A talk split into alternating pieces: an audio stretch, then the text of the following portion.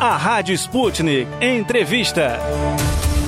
Com a chegada do coronavírus ao Brasil e a paralisação das competições esportivas, clubes e jogadores discutem a possibilidade de redução salarial como forma para, de compensar o período de inatividade. Nesta segunda-feira, o ministro do Supremo Tribunal Federal, Ricardo Lewandowski, decidiu que os acordos de redução de salário devem passar pelos sindicatos. E é sobre esse assunto que nós conversamos agora com Rinaldo Martorelli, ex-jogador de futebol e que atualmente é presidente do Sindicato dos Atletas Profissionais de São Paulo. Então, Martorelli, minha primeira pergunta, muitos clubes eles estão discutindo a possibilidade da redução de salários, mas para isso acontecer, segundo a decisão do STF, precisa passar pelos sindicatos. Qual que é a opinião do Sindicato dos Atletas Profissionais de São Paulo sobre essa possibilidade de redução de salários? Eu tenho, gente tem dito o seguinte, a gente não quer atrapalhar, não é missão do sindicato atrapalhar a negociação. Porém, a gente faz questão de exercer a nossa representatividade e participar. Né? Caso a gente não participe, depois os clubes fiquem, vão ficar sujeitos a atrações judiciais. Né? Se bem que agora o ministro Toffoli, presidente do Supremo, antecipou o julgamento em plenário para dia 16. Na semana que vem tem uma resolução aí primeiro isso, né? A gente faz questão de participar, não vai atrapalhar. Por quê? Porque a gente está fazendo com que as partes ponderem. Porque estamos partindo uma, uma premissa que não é verdadeira. Estamos dizendo assim, ah, todo mundo tem que dar sua cota de sacrifício nesse momento. Ok. Uhum. O atleta reduz o salário, mas o clube? Qual é a cota dele?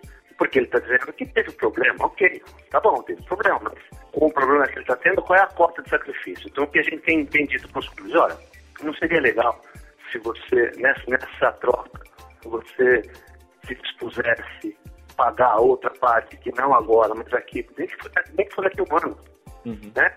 De repente, não fica legal, ou é, top, eu sei que você ganha 10, eu vou conseguir te pagar 7, mas você tem contrato até dezembro, eu te garanto o contrato por mais um ano, né? Nas mesmas condições, aí voltando tudo ao normal. Quer dizer, a gente tem feito com que eles pensem exatamente nessa troca, nessa troca que traz conforto para todo mundo. Porque Até... simplesmente, ah, tira, eu, não paga, eu não vou te pagar, e aí? Né? Não, hum. não é legal, eu acho que não é legal. Dá para fazer assim, um esforço e pensar, nem que for daqui dois anos, eu vou repor daqui dois anos essa, esses valores, sabe? Alguma coisa assim. Hum. Não ficar só na, ah, atleta, né? Você, você, porque fica aquela história, né? Que o atleta ganha muito, então se ganha muito, pode reduzir salário que é mentirosa essa premissa, né? Então, assim, vamos, vamos fazer um negócio legal para todo mundo. E o sindicato apoia é isso. Todo mundo sai satisfeito. Exatamente, era isso que eu ia falar, inclusive, na sequência. Muitos têm a ideia entre a população em geral que esportistas, na verdade, são pessoas muito ricas e tal, sendo que não é, não é essa muito bem a realidade na maioria dos casos, né? Mas então, mas aí vamos lá, vamos lá para o caso extremo de altíssimos salários. Eu tenho falado, não que o, o, o, cara, o cara ganha um milhão, ok ele não come um milhão, né? Uhum. Lógico que ele não come um milhão por mês, ele não veste um milhão por mês, mas geralmente ele tem comprometido todo esse milhão uhum. em investimentos, em, em doações que ele faz normalmente, com a família, com os pais, enfim, ele tem comprometido isso. E aliás, ele só comprometeu porque ele conseguiu, ele tem competência e conseguiu negociar um salário de um milhão. Uhum. Né? Então, não dá para dizer, ah, ah, não, o cara, o cara ganha tanto e pode abrir mão. É, é, é muito hipócrita, né? pelo menos é o que eu acho. Você uhum. querer analisar o bolso do outro. né? Analisa o seu bolso. Analisar o bolso do outro é muito fácil. Mas, e aí tem a outra parte, porque tem de tudo, né? Tem de tudo. Tem o cara que tem um salário mais modesto, mas de repente ele é um cara mais comedido. Ele é solteiro, né? De repente ele consegue, ele ganha 10 mil, ele consegue abrir mão de 2 mil por mês. Uhum. Ele vive bem com 8 mil. E o cara que ganha 500 mil, ele está tão comprometido com 500 mil que ele não pode abrir mão. Então, não tem regra. Sim. É, tem dito muito que depende muito do bolso de quem recebe e bolso de quem paga. Uhum. E a coerência nessa relação, a coerência, a lealdade nessa relação. Se a gente essa lealdade, as coisas se encaixam. Eu tenho conversado com alguns advogados dos clubes que estão nos procurando e a mensagem é essa: a gente não quer atrapalhar, porém a gente quer lealdade, a gente quer coerência, razoabilidade na negociação. Né? E quem vai dar esse feeling para nós é o próprio atleta. Porque o atleta, o empregado sabe como ele é tratado pelo empregador. E se ele é um cara que ele sempre foi bem tratado mesmo, mesmo é outra coisa, mesmo nos momentos mais difíceis, se o empregador ele trata bem o empregado, esse empregado ele não deixa o empregador na mão. Isso já aconteceu comigo no sindicato, uhum. deve ter acontecido com você, acontece. É aquela coisa, né? Eu, eu perdi meu crédito momentaneamente, mas eu simplesmente não fujo de você que é meu credor. Eu vou lá, sento com você e falo, ó, aconteceu isso, isso, isso. Eu era para te pagar hoje, eu não consigo, uhum. você me dá mais uma semana, mais um mês? Uhum. Então, nesse trabalho direto, eu acho que todo mundo ganha. Uhum. É, e é o atleta que vai dar essa, esse feeling para nós. Não, de fato, aqui eu estou disposto a abrir mão momentaneamente de uma parte do meu salário, porque esse empregador, ele age corretamente, e sempre agiu corretamente comigo. É então, ok, né? Então, uhum. assim, não tem, não tem uma fórmula, não tem uma forma para um time, até para um grupo de, de jogadores, não tem uma fórmula.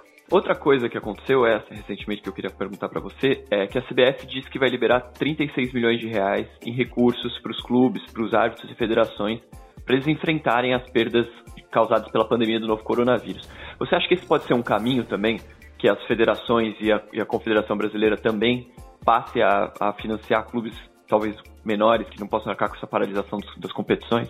Aqui tem duas questões. A gente precisa dividir em duas questões. Primeiro, que a CBF mostra escancar a sua incompetência na gestão do futebol brasileiro. Porque a gente vem bastante tempo discutindo com o CBF, com a Federação Paulista, uhum. a necessidade da reestruturação na gestão financeira dos clubes. Então, essa coisa de os clubes ficarem pedindo esmola para a CBF mostra exatamente essa troca de favores e a dependência uhum. a dependência e a subserviência que, que existe no futebol. Isso é muito ruim para nós. Isso é muito ruim. Agora, por outro lado, a CBF também está muito contida né, nessa, nessa disposição de ajuda. Porque se a gente olhar para o balanço que ela própria publicou um pouco antes da pandemia, porque se ela soubesse que isso ia acontecer, talvez não tivesse publicado. Mas publicou lá que ela teve uma receita bruta de quase um bilhão de reais, né, com uhum. um lucro líquido de 190. E olha que o lucro do líquido, a despesa da CBF é bem alta, hein? Porque, uhum. quer dizer, gastou quase 800 milhões e tem lá, tem mesada para a federação, tem um monte de coisa ali que... Sim. Então, dizer, se sobra 190 milhões, né, 36 só é muito, está muito contida nessa solidariedade, né? Podia, uhum. podia soltar aí, se, se, se teve esse faturamento, né? O ano que vem, mesmo contando com esse, perdão, esse ano, foi o ano passado, né, que teve faturamento, uhum. contando esse ano com a pandemia e uma redução aí, isso cai a 20%, deve sobrar mais, deve, esse ano deve sobrar mais uns 150 milhões, quer dizer, uhum. dá para, não, não, não adianta querer fazer caixa nesse momento, podia ser mais solidária e ajudar de uma, enfim, né, é aquela uhum. coisa também, tem. A gente já viu de tudo, né? Tem uhum. que diz que, que, isso não, não, resolve, não resolve nada, que vai chegar muito pouco. Sim. Tem clube que fala, não, pelo menos ajuda numa folha, tem.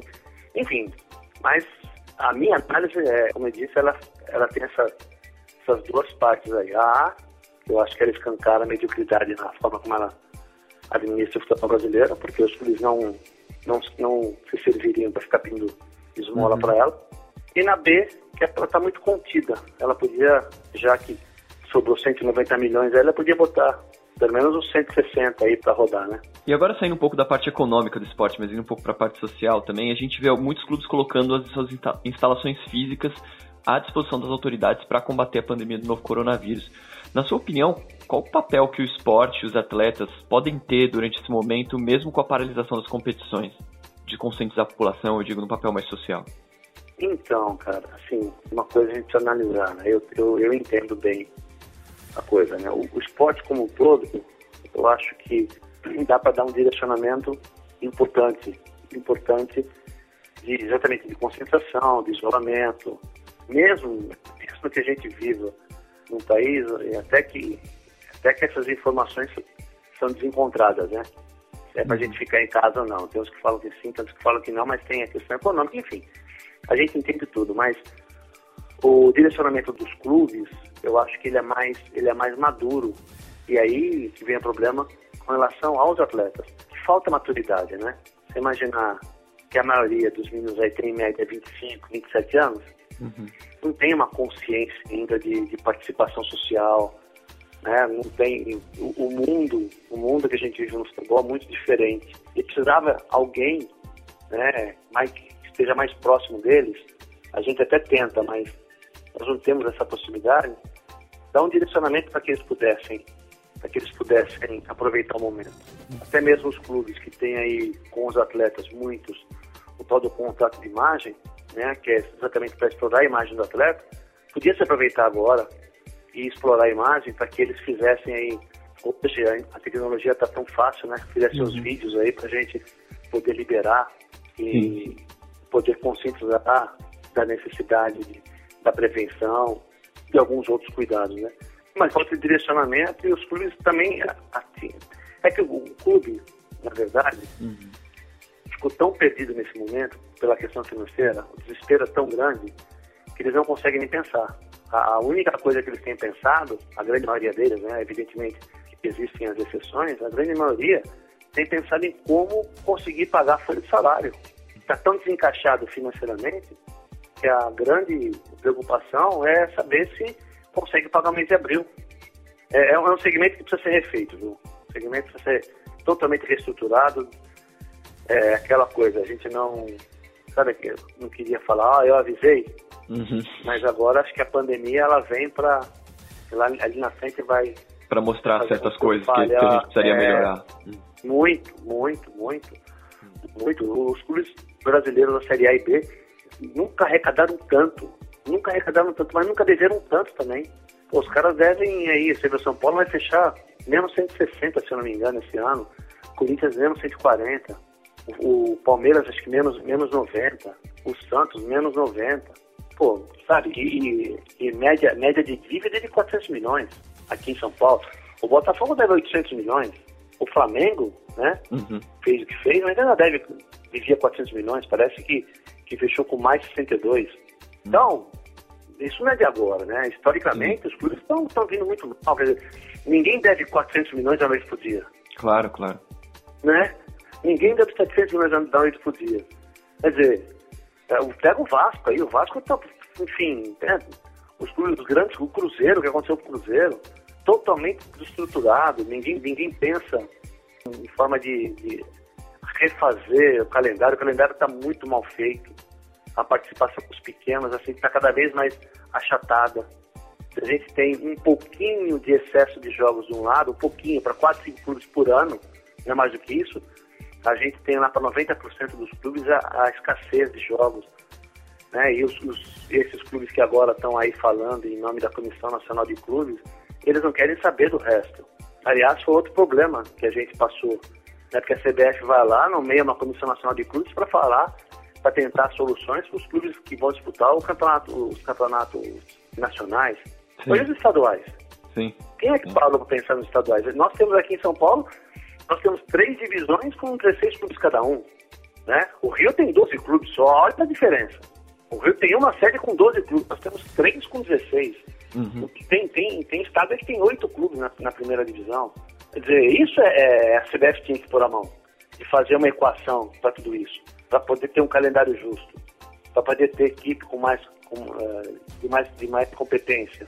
Então, é, né, você entendeu que a, o problema não é de agora. A gente já vem discutindo isso, tentando discutir isso há muito tempo. Não é agora. Tem, o ano retrasado teve final de campeonato estadual com 400 torcedores. Quer dizer, é futebol brasileiro ou não é? É, então, se é, nós temos que dar um jeito nisso. Não adianta fazer de conta que não. Ah, não, tá tudo bem, tá tudo bem com a Série A do brasileiro. Ele nem com a Série A tá bem, né? Porque os clubes da Série A também estão devendo. Na uhum. Série B, nós tivemos já a WO na Série D, na Série C, que foi aqui em São Paulo, e o ano passado na Série B, no Figueirense.